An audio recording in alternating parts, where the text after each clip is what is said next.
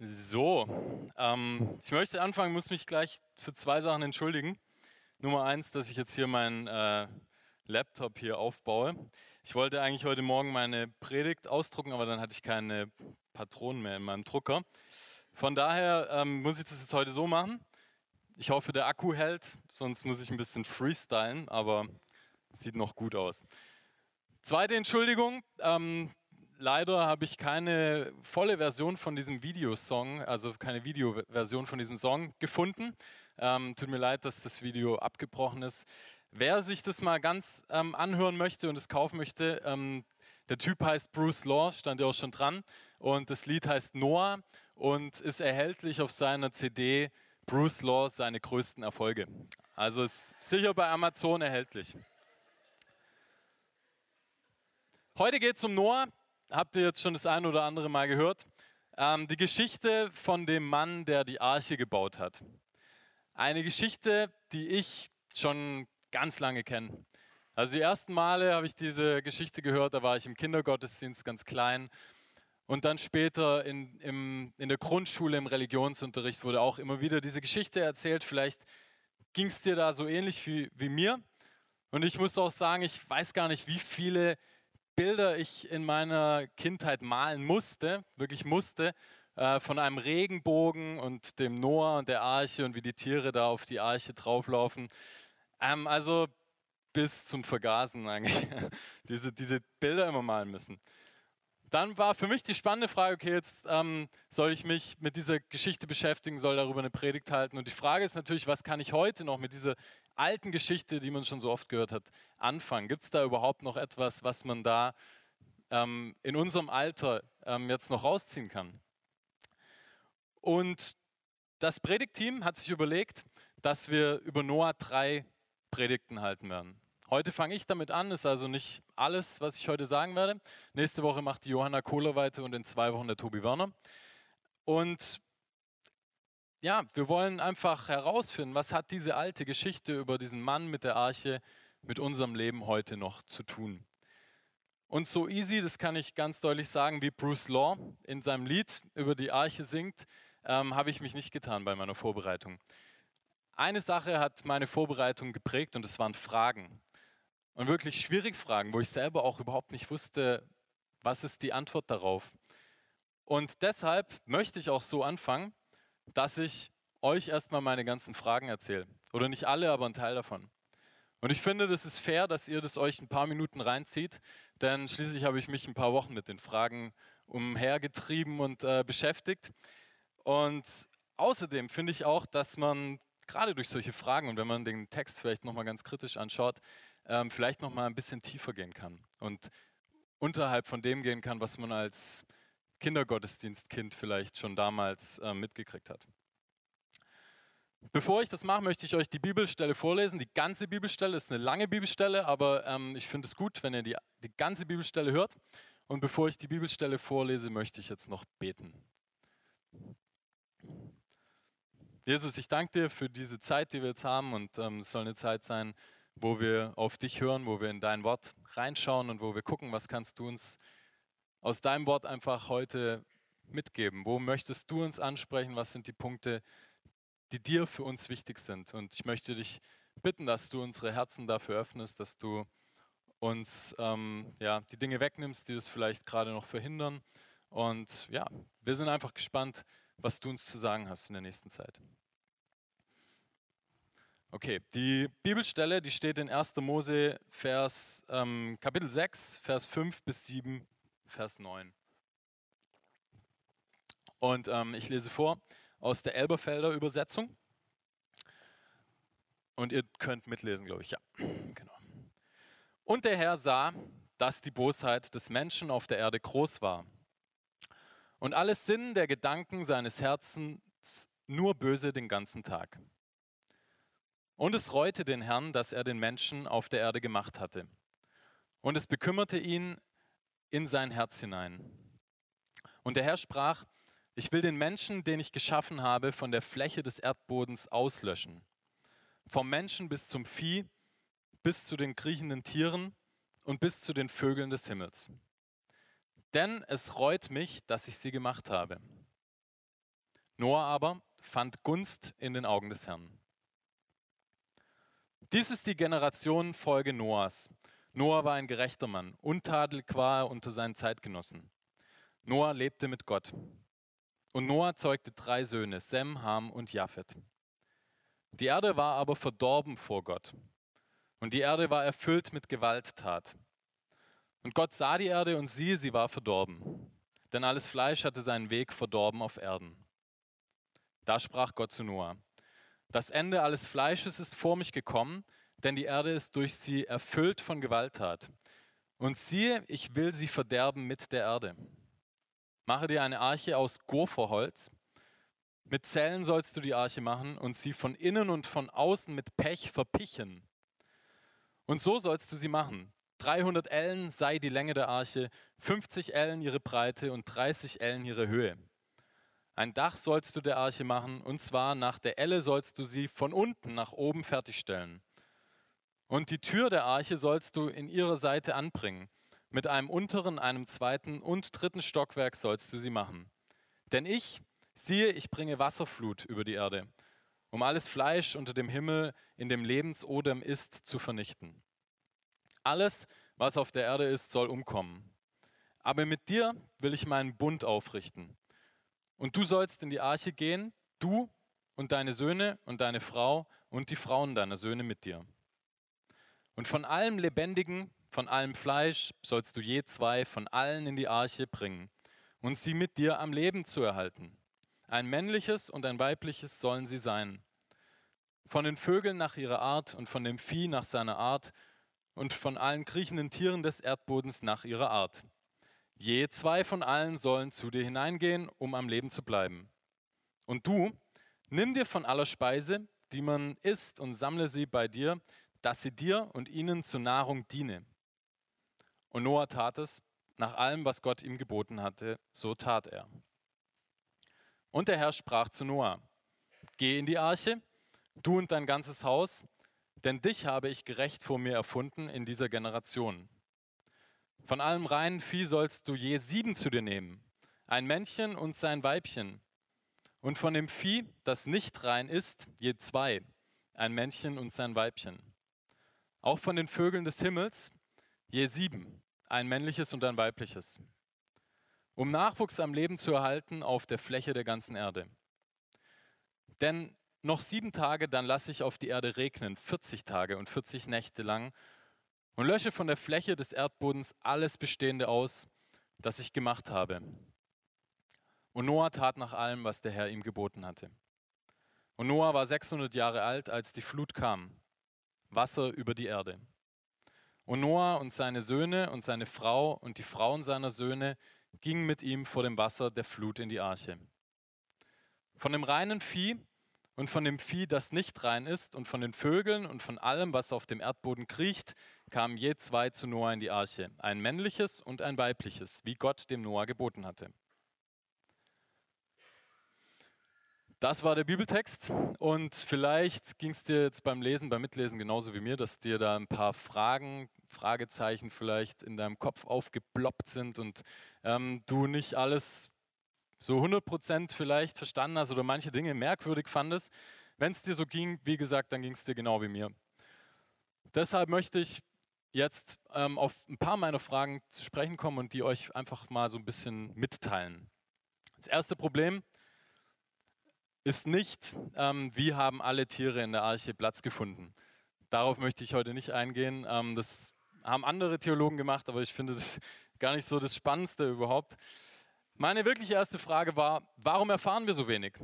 Und wenn du dir diese Frage anhörst, ähm, dann kannst du vielleicht sagen, ja, hey, Moment, der Bibeltext war ganz schön lang, ich habe doch eine Menge erfahren. Ähm, irgendwie ist die Frage vielleicht gar nicht die richtige. Vielleicht muss ich die auch anders formulieren. Vielleicht muss ich eher sagen, warum erfahren wir so wenig über die Dinge, die mich interessieren?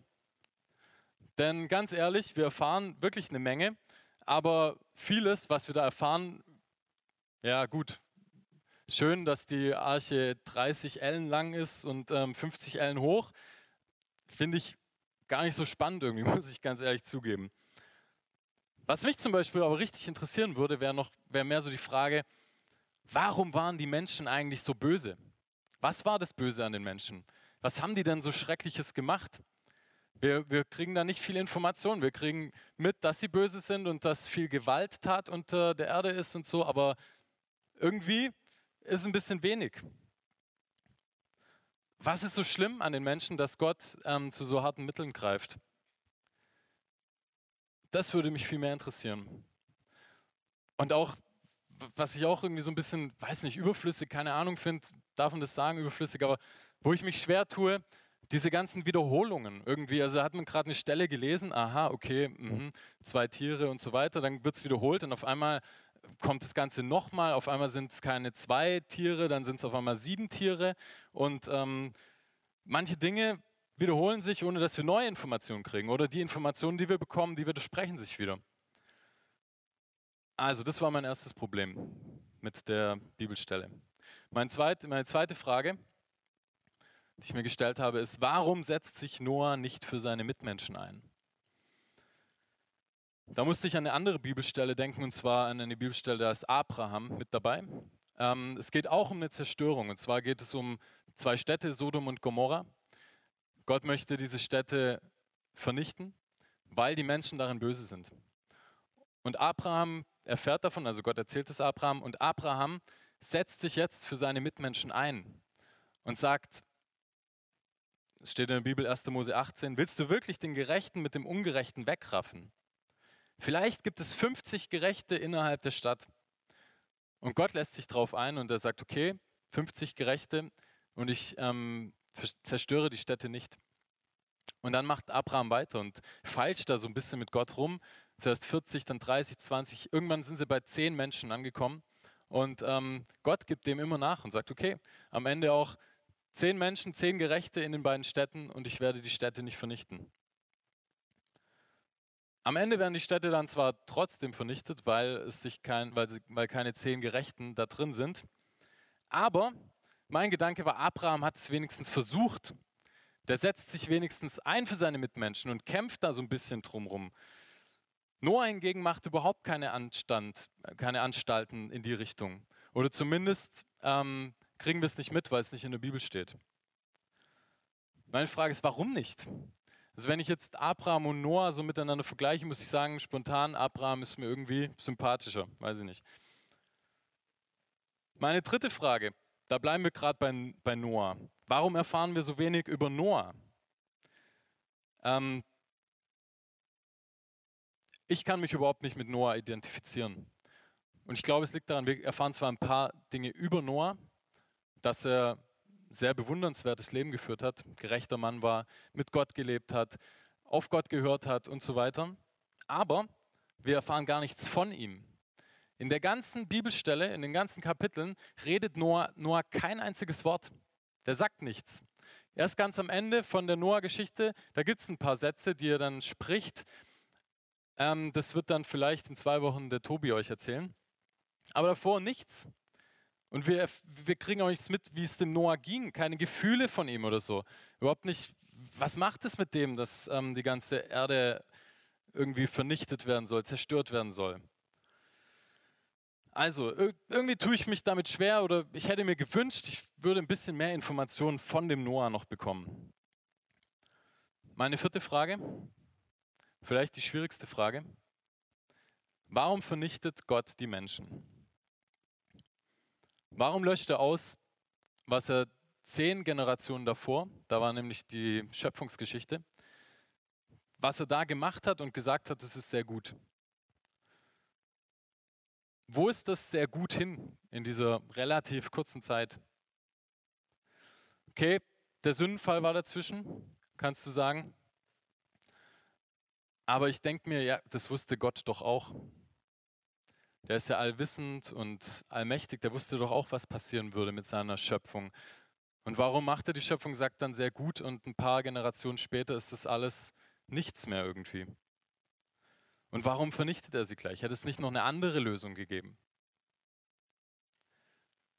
Wenn wir gerade schon bei der Allmacht und Allwissenheit sind, meine letzte Frage. Warum bereut Gott, was er selber geschaffen hat? Wie kann es überhaupt sein, dass ein Gott, der allwissend ist, etwas bereut, was er selber gemacht hat.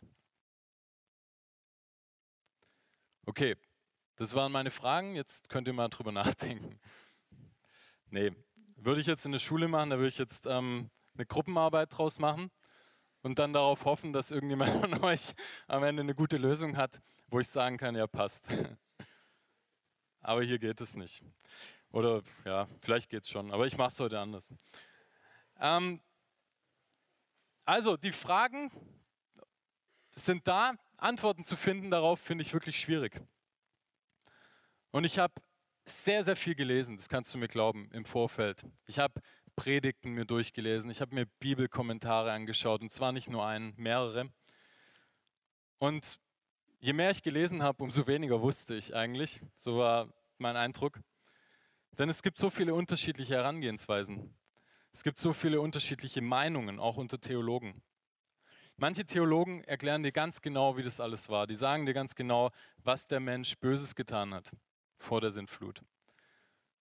Andere rechnen dir dann auch ganz genau aus, wie viel Platz die Tiere in der Arche hatten, dass das alles gereicht hat, wie viel der Elefant hatte und die Giraffe daneben und ja, der Schmetterling rechts oben irgendwie. Also die machen das sehr, sehr wörtlich, sehr genau. Ähm, irgendwie bin ich dann zu dem Schluss gekommen, oder das hat sich für mich so angefühlt, eigentlich ist es doch alles Spekulation, oder? Also wer hat denn von diesen ganzen Theologen jetzt letztendlich recht? Und für mich war dann irgendwie so entscheidend, ich habe mir gedacht, wenn ich mich mit so einem alten und mysteriösen Text wie Noah beschäftige, dann geht es auch eigentlich um eine persönliche Glaubensfrage. Und dann ist vielleicht auch ganz wichtig, wenn ich mir diese, diese Frage selber mal stelle, was glaube ich eigentlich?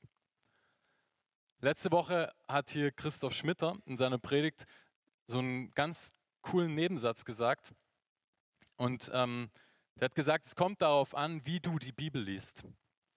Und das war für mich bei der Vorbereitung auch nochmal ein ganz wichtiger Punkt. Wie lese ich eigentlich die Bibel? Wie verstehe ich eigentlich die Bibel? Wie verstehe ich solche schwierigen Texte? Die Bibel ist Gottes Wort, das glaube ich. Die Bibel ist wahr, das glaube ich auch. Aber interessante Frage, was macht die Bibel eigentlich wahr? Und da gibt es jetzt zwei Meinungen oder vielleicht gibt es auch noch mehr, aber mir sind so zwei Meinungen aufgefallen. Einmal, die Wahrheit in der Bibel liegt darin, dass alles 100% eins zu eins wirklich historisch so passiert ist. Dass es also einen historischen Noah gegeben hat und eine Sintflut und dass es genauso war, wie in der Bibel steht. Und die andere, die andere Wahrheit der Bibel, die begreift die Bibel eher so als, die Bibel ist wahr, weil die Bibel ein lebendiges Buch ist, ein Buch Gottes.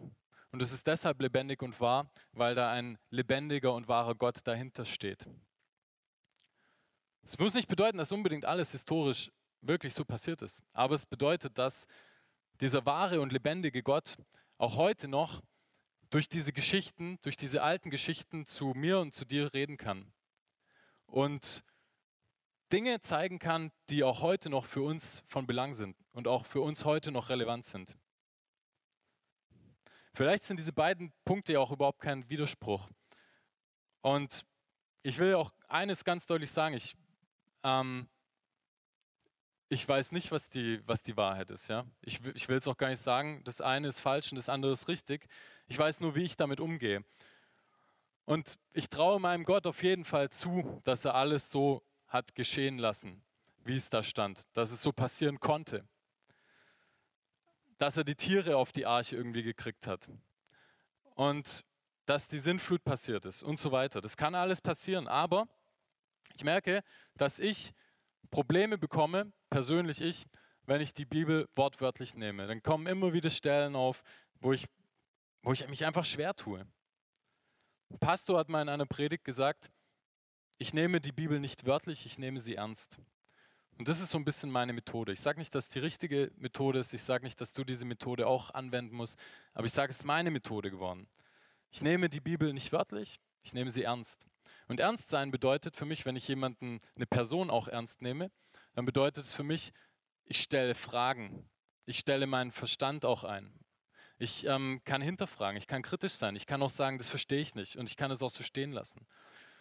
Ich kann Zweifel haben. Und so möchte ich an die Bibel rangehen. So möchte ich auch an diese Geschichte rangehen. Und dann kommt es mir wirklich darauf an, okay, auf Gott zu schauen und zu fragen, was, was ist jetzt? Was hast du mir jetzt zu sagen durch diese Geschichte? Welche Dinge möchtest du mir mitgeben? Welche Impulse möchtest du mir mitgeben? Und, und dann hat er in der Vorbereitung Gott auch zu mir gesprochen. Dann hat er mir auch Dinge gegeben, Impulse gegeben, die mir wichtig wurden. Und auf diese Punkte möchte ich jetzt am Ende noch eingehen. Oder am Anfang, jetzt kommen drei Punkte. Also jetzt geht die Predigt los eigentlich. Das andere war die Einleitung, die kurze Einleitung. Nee, ich mache das nur ganz bruchstückhaft. Man könnte über jeden einzelnen Punkt wahrscheinlich eine ganze Predigt halten, aber ich ähm, habe mich versucht kurz zu fassen. Was mir wichtig geworden ist. Der erste Punkt, der Text, ist für mich wichtig geworden, weil ich ähm, gemerkt habe, dass er revolutionär ist. Und da möchte ich mit euch nochmal einen Vers oder einen kurzen Abschnitt lesen. Kapitel 6, Vers 17. Denn siehe, ich bringe die Wasserflut über die Erde, um alles Fleisch unter dem Himmel, in dem Lebensodem ist, zu vernichten. Alles, was auf der Erde ist, soll umkommen. Aber mit dir will ich meinen Bund aufrichten.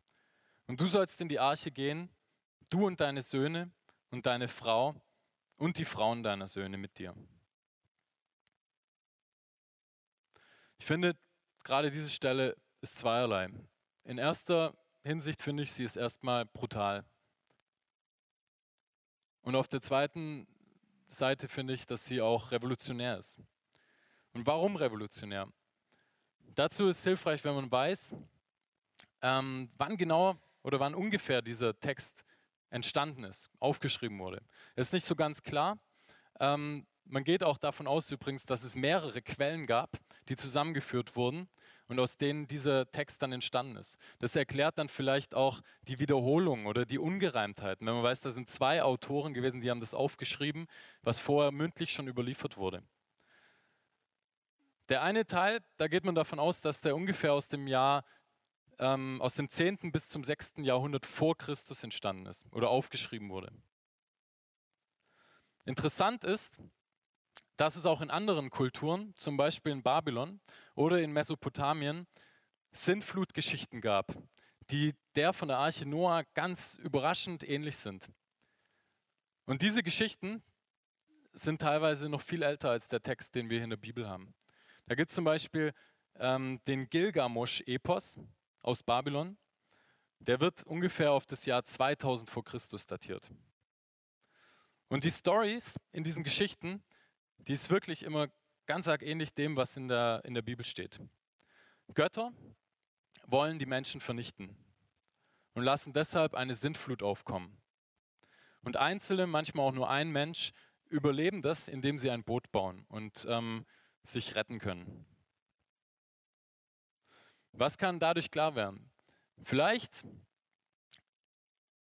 das, was uns heute so entsetzt, weil es so brutal ist, war für die Menschen damals nichts Ungewöhnliches. Das kannten die.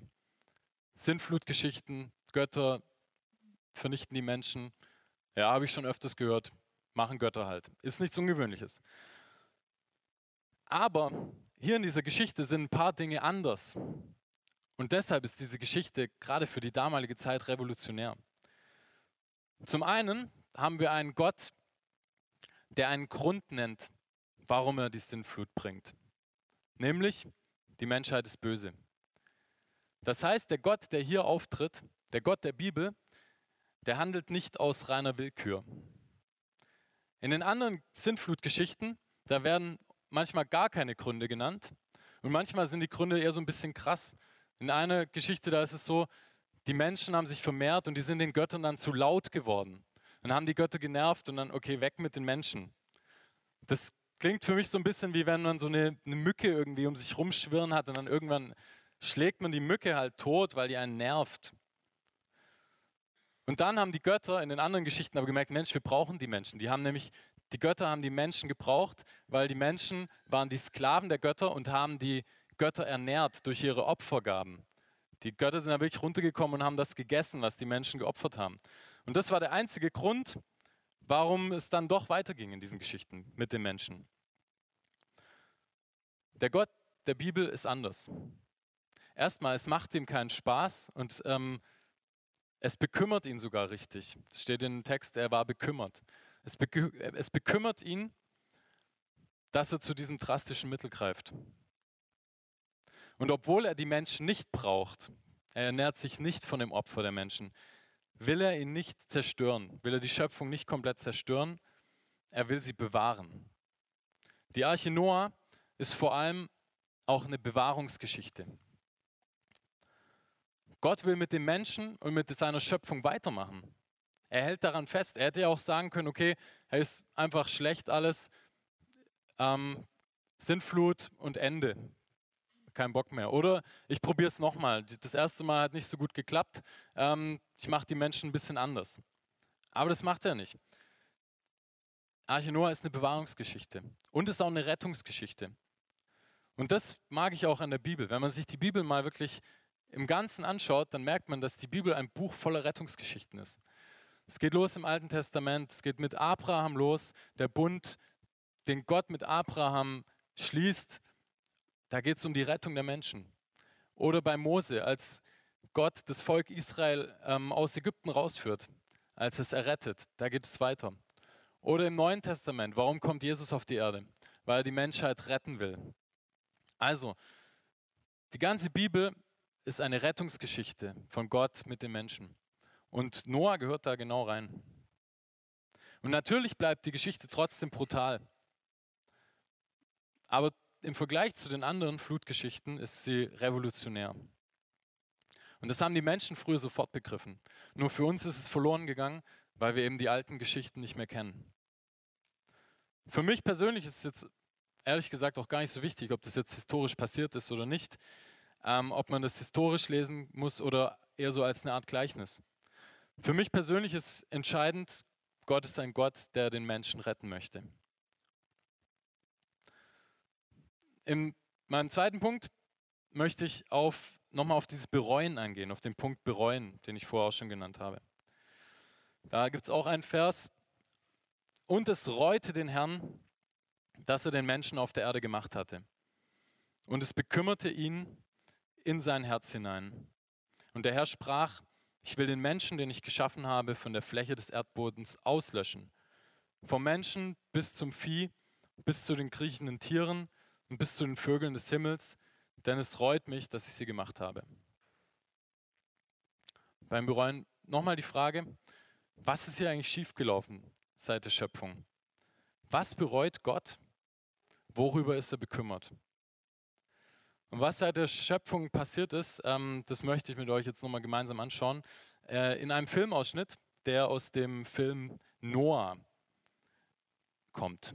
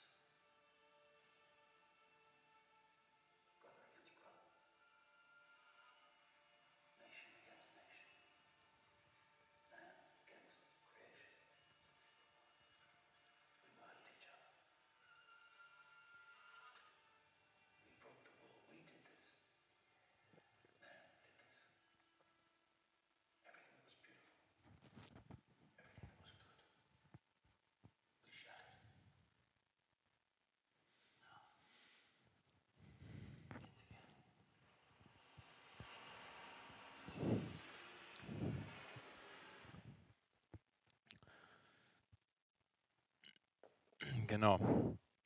Ich finde den Ausschnitt ähm, Hammer. Ich fand es einfach nochmal ziemlich eindrucksvoll, ähm, zu sehen, was passiert ist und was hier auch in dem Text steht.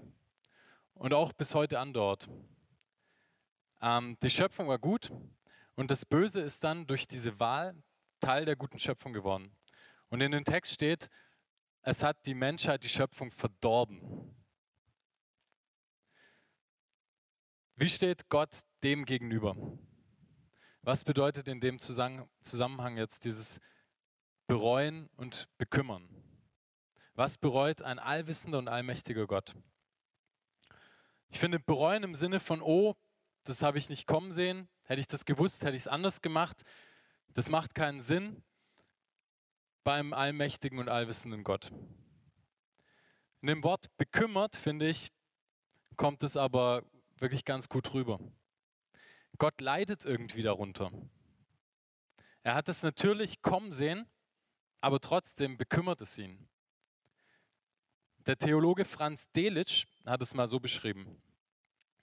Es ist die realste Wahrheit, dass Gott Reue empfindet, indem er seinen ursprünglichen Liebesplan vereitelt sieht, dass er Schmerz empfindet, wenn seine heilige Liebe zurückstoßen wird.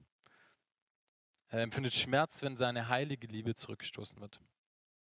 Und das passiert, wenn Menschen oder wenn die Schöpfung von dem Bösen verdorben sind. Und das passiert auch heute noch. Das passiert auf dieser Welt jeden Tag. Und ich denke da nicht nur an die Verbrechen und an die Kriege, die es überall gibt, sondern ich denke da auch an das, was hier passiert. Auf der einen Seite, die Welt ist der Wahnsinn, die ist hammerschön, das Leben ist richtig gut und toll, aber es ist eben auch nicht perfekt, auch nicht hier in Stuttgart. Es ist nicht so, wie Gott es geplant hatte. Die Welt ist auch heute an vielen Stellen verdorben. Und Menschen stoßen Gottes heilige Liebe einfach immer wieder zurück, jeden Tag. Ich selber mache das. Wenn ich meinen Egoismus anschaue, ähm, wenn ich auf Kosten anderer lebe, ähm, dann stoße ich Gottes heilige Liebe eigentlich zurück. Und es passiert mir immer wieder, jeden Tag. Vielleicht nur mit so Kleinigkeiten, die sagt man vielleicht auch, ist ja nicht so schlimm.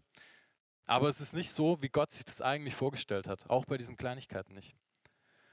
Und Gott greift heute nicht mehr so ein, wie das in der Geschichte Arche Noah steht, aber es lässt ihn auch heute nicht gleichgültig, trotz seiner Allwissenheit. Ich finde, es ist irgendwie schwer zu verstehen, aber es ist, glaube ich, so, Gott ist auf der einen Seite außerhalb der Zeit, das heißt, er weiß alles, er weiß, was kommen wird, es wird ihn nichts irgendwie überraschen, ähm, er sieht es alles kommen. Und trotzdem ist er auch in der Zeit drin, in jeder Minute und je, in jeder Sekunde. Und wenn irgendwas Schlimmes passiert und wenn irgendein Unrecht passiert, dann ist unser Gott nicht gleichgültig dem gegenüber, weil er sagt, ja, wusste ich ja, sondern trotzdem ist er irgendwie da mit drin und ja, es bekümmert ihn richtig. Es lässt ihn nicht kalt, wenn böse Dinge geschehen. Das war der zweite Punkt. Ähm, der dritte Punkt, was macht man jetzt mit dem Ganzen? Was fangen wir jetzt damit an? Und da möchte ich nochmal auf Noah zu sprechen kommen, auf das positive Gegenbeispiel, was Noah auch in der Geschichte liefert. Ganz kurz, Genesis 6, Vers 22. Und Noah tat es nach allem, was Gott ihm geboten hatte, so tat er. Noah ist ein Mann der Tat. Am Anfang habe ich das auch ein bisschen kritisiert und gesagt, warum redet der nichts? Ähm, auf der anderen Seite ist es ja schon auch bewundernswert. Ähm, da kann man sich auch schon viel abschauen und Noah als Vorbild nehmen. Er lebt mit Gott und er hört auf Gott. Und das in einer schwierigen Zeit. Und wenn Gott zu ihm redet und sagt, bau die Arche, dann erkennt Noah, ah, das ist Gott, der gerade mit mir geredet hat. Gott meint, dass ich die Arche bauen soll. Okay, dann baue ich die Arche. Das ist sehr simpel, aber eigentlich finde ich, es ist ein schwieriges Thema. Für mich jedenfalls. Auf Gottes Stimme hören und danach leben ist was, was ich wirklich nicht besonders gut kann, wo ich mir aber wünsche, dass ich es immer mehr in meinem Leben einfach so integriere und es einfach jeden Tag im Alltag auch anwenden kann. Und ich beobachte das manchmal im Jesus-Treff, dass es Menschen gibt, die das schon machen. Es gibt manche Leute, die, die gehen aus einem Impuls heraus, auch während des Gottesdienstes, auf andere Leute zu und sagen, ich habe einen Impuls bekommen, ich möchte einfach jetzt für dich beten. Und ich finde das super, ich finde es toll und auch bewundernswert, denn das ist auch was, was Mut erfordert. Es bedeutet nicht, dass wir jetzt alle die ganze Zeit immer umeinander rennen müssen und ähm, die ganze Zeit beim Lobpreis füreinander beten müssen. Ähm, aber ich finde dahinter, was das Wichtige ist, einfach dieses sensibel werden für Gottes Reden, für Gottes Stimme. Ich glaube, das kann man auch üben. Haben wir dieses Jahr gemacht an der Gemeindefreizeit. Wer von euch dabei war, der kann sich vielleicht daran erinnern. Es gab einen Gottesdienst, ähm, da wurden wir aufgefordert von unseren Referenten, dass wir einfach mal zu irgendjemandem hingehen, den wir nicht kennen und mit dem zusammen beten und auch nicht irgendwelche Gebetsanliegen austauschen, sondern einfach mal so beten und gucken, was spricht Gott in dem Moment. Und habe ich auch gemacht. Ich war da mit jemandem dann im Gebet zusammen und ich kannte ihn wirklich nicht und er kannte mich nicht. Und wir haben auch nicht geredet und auf einmal im Gebet wusste der, dass ich Lehrer bin und ähm, hat konkret für Situationen gebetet, die direkt bei mir ja, nach, dem, nach der Gemeindefreizeit dann bevorstanden.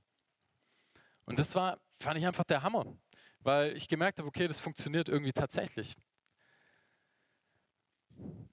Also, das ist etwas, was ich selber noch gerne einüben möchte und noch mehr erleben möchte, dieses auf Gottes Stimme, auf Gottes Impulse hören. Mein Gebet war das eine Zeit lang morgens immer.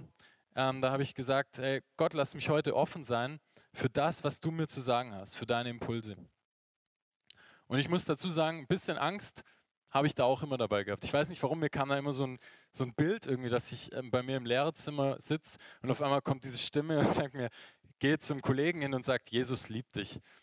Und dann habe ich mir gedacht, boah, das ist mir so unangenehm und so peinlich, irgendwie da hinzugehen ähm, und das diesem Kollegen zu sagen. Und bisher ist es auch noch nicht passiert. Ähm, auf der anderen Seite habe ich mir gedacht, hey, wenn der Impuls wirklich von Gott kommt, und der mir das sagt, dann ist es doch wahrscheinlich etwas, was in der Situation dann genau reinpasst, in die Situation von meinem Kollegen. Und dann möchte ich eigentlich auch nicht Gottes Wirken da im Weg stehen und irgendwie sagen, ja, ist mir zu peinlich oder zu riskant, da verliere ich mein Gesicht oder so. Und ich finde, das können wir auch aus der Geschichte mitnehmen oder kann ich mitnehmen. Noah, Noah hat es ja auch durchgezogen. Einfach so auf dem Land irgendwo so ein Riesenschiff zu bauen, obwohl da kein Meer ist und so das hat ja auch so ein bisschen was Peinliches. Ähm, aber trotzdem hat es Noah gemacht, weil er wusste irgendwie, der Impuls kommt von Gott. Das ist Gott, der da mit mir redet und der will das. Und dann ist das Richtige. Wir haben den Heiligen Geist in uns und ich glaube, wir haben ihn auch gerade deshalb in uns, weil er immer wieder auch Dinge in uns anklingen lässt und mit uns spricht, zu uns spricht.